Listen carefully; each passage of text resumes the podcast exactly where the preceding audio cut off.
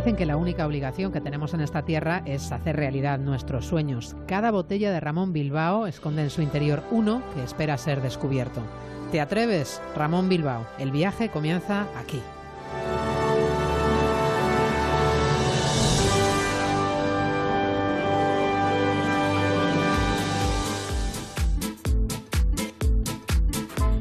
Emprendemos viaje desde una estación de radio que tenemos dentro de un faro en el Cantábrico. Lo siguiente en la brújula es una conexión con Punta Norte, con Javier Cancho. Y en el capítulo de hoy, historia del río que llegó a volar.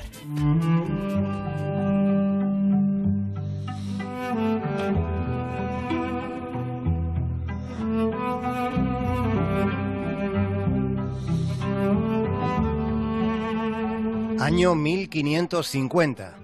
De esa fecha procede la descripción que hiciera el obispo de Alba de un hombre llamado Juanelo Turriano. Aquel obispo decía que Juanelo era tan rudo, deforme y rústico de rostro y de una figura tan poco distinguida que desde luego su aspecto no revelaba dignidad alguna ni indicio de que fuera a tener especial habilidad. La descripción del obispo era de una abierta sinceridad prejuiciosa. Añadía que contribuía a aumentar la sensación de repulsión Ver siempre a Juanelo cubierto de ceniza y de hollín con esos dedos tan gruesos y siempre tan sucios y luego además tan estrafalariamente vestido. Y contaba el obispo que ese hombre solía trabajar con el yunque y que todo lo que hacía, lo que inventaba y fabricaba, lo sacaba de su propio talento y de sus investigaciones. Llegado a este punto de la descripción, entraba Monseñor en una enumeración elogiosa, considerando a Juanelo como un maestro que con su audacia lograba penetrar en los fenómenos del firmamento, contradiciendo, admitía el obispo, enmendando incluso a reconocidas autoridades que en la materia de los cielos tenían que acabar reconociendo sus errores.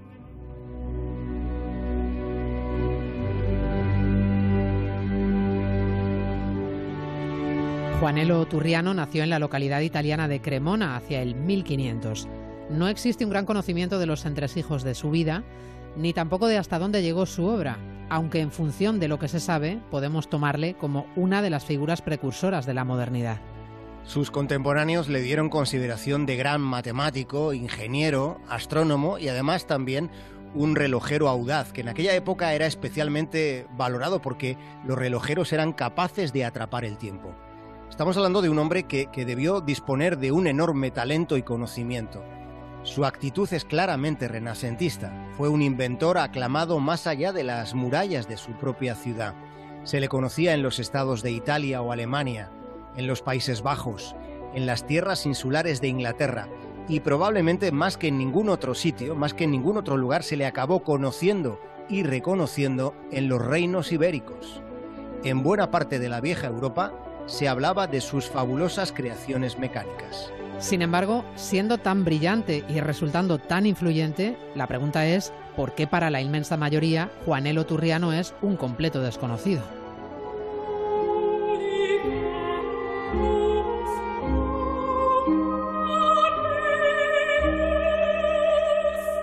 Podríamos decir que la época en la que vivió Juanelo guarda algunas similitudes con la nuestra.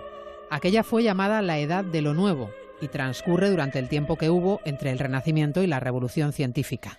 Se estaba terminando la primera mitad del siglo XVI cuando Juanelo Turriano llega a la península.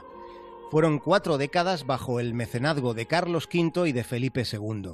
Juanelo fue quien diseñó las campanas del Escorial, pero más allá de aquello, que casi resulta anecdótico, se puede decir que fue aquí donde emprendió algunos de los más asombrosos ingenios mecánicos de la época.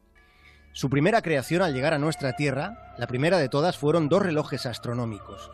Uno de ellos fue conocido como el cristalino, y además de, estar considerado como el reloj más preciso de aquel siglo, también marcaba la, la hora del Sol, de la Luna y de los planetas conocidos en aquellos tiempos.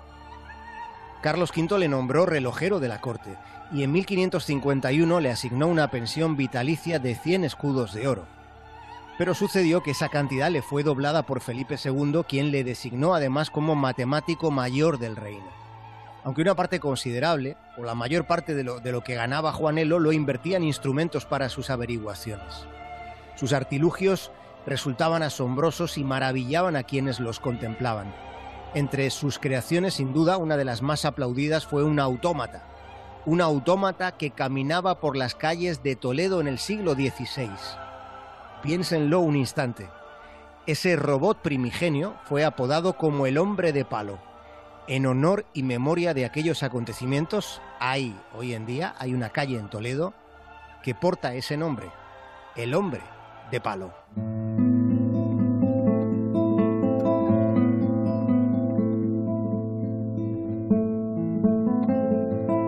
Su gran obra fue un desafío a las mismísimas leyes de la naturaleza.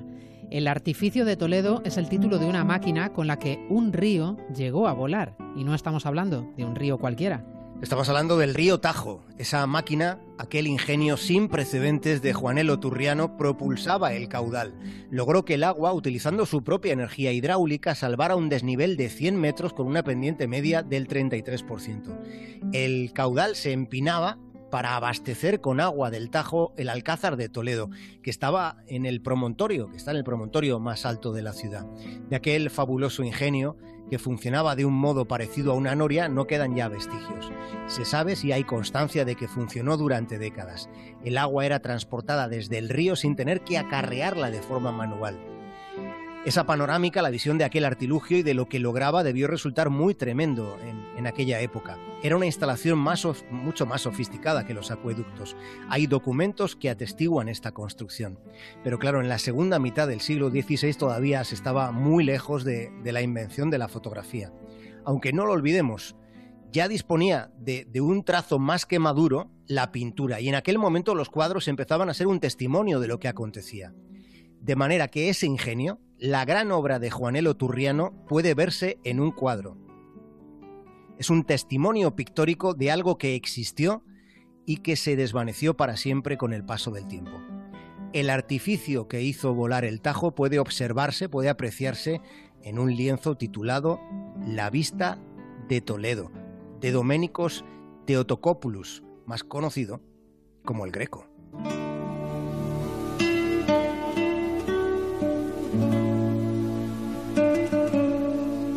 Juanelo Turriano y sus ingenios aparecen en obras de los grandes escritores del siglo de oro. Aquello fue un acontecimiento.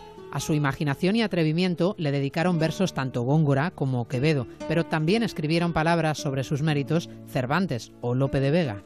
A Juanelo se le llamaba el segundo Arquímedes. De algún modo, su figura puede compararse directamente a la de Leonardo da Vinci. Juanelo fue un sabio de una mirada amplia, ya lo hemos dicho, con un conocimiento inmenso. Pero a diferencia del genio de Leonardo, Juanelo no pintaba y no guardaba planos de sus creaciones. Se sabe poco de dónde se formó y cómo lo hizo. Se ha dicho que, el padre tenía dos molinos y que fue con su padre donde adquirió los primeros fundamentos de la mecánica. Pero esa explicación es más una conjetura que una certeza. Sí es probable que comenzara a trabajar en un taller de relojería, que era donde se aprendía la tecnología más puntera y vanguardista de aquel momento, calibrando algo tan complejo como el movimiento del universo. Para hacer relojes precisos en aquella época había que dominar las matemáticas, la astronomía y la mecánica. Con ingeniería consiguió hacer volar el agua del Tajo, aunque se cuenta que nunca jamás recibió compensación económica alguna por su enorme logro.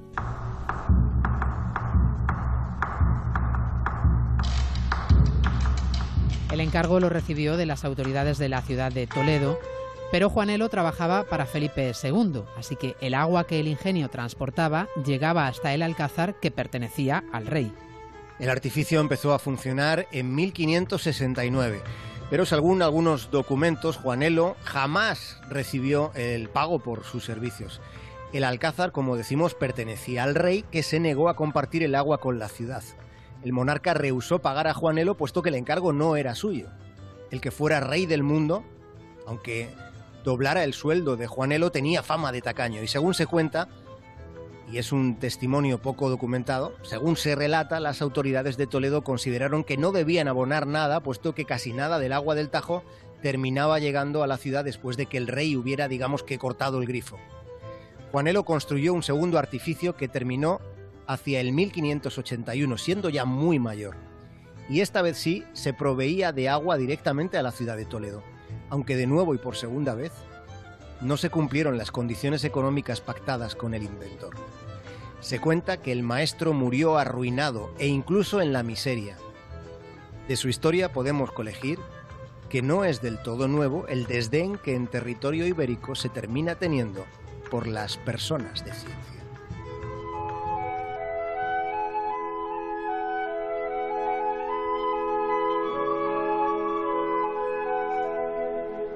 Ambrosio de Morales, en la publicación titulada Las antigüedades de la ciudad de España, escribe con toda la fascinación, a finales del siglo XVI, sobre las extraordinarias capacidades y excepcionales creaciones de Juanelo.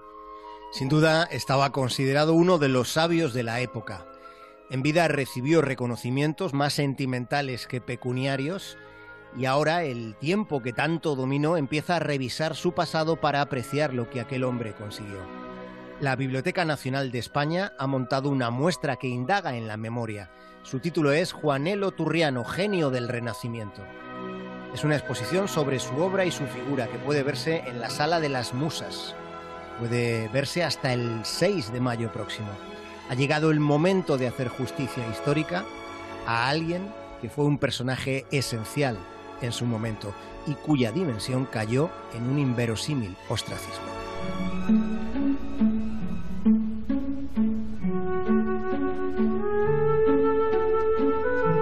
Si ustedes quieren ver a Juanelo Turriano en persona, pueden hacerlo en un cuadro. Es una pintura de Miguel Jadraque titulada Carlos V en Juste.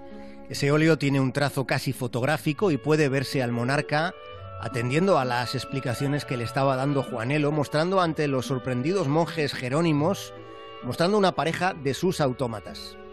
Lo vamos a enseñar ahora en Twitter porque en ese cuadro hay captadas numerosas esencias de aquel momento transcurrido en la primera mitad del siglo XVI. Se ve a Carlos V con los pies apoyados en un almohadón, porque el emperador tenía gota de tanto comer carne y, tanto beber cerveza preparada por artesanos traídos de los territorios germánicos. Y se ve a Juanelo con porte de inventor, explicando cómo funcionaban sus autómatas. Lope de Vega, en El amante agradecido, escribió, A Toledo volveremos, veré la iglesia mayor y el artificio de Juanelo.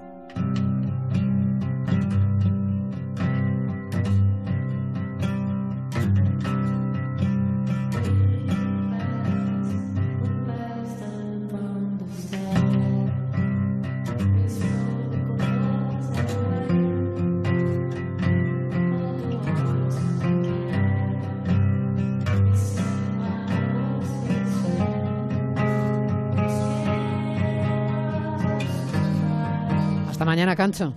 Un abrazo.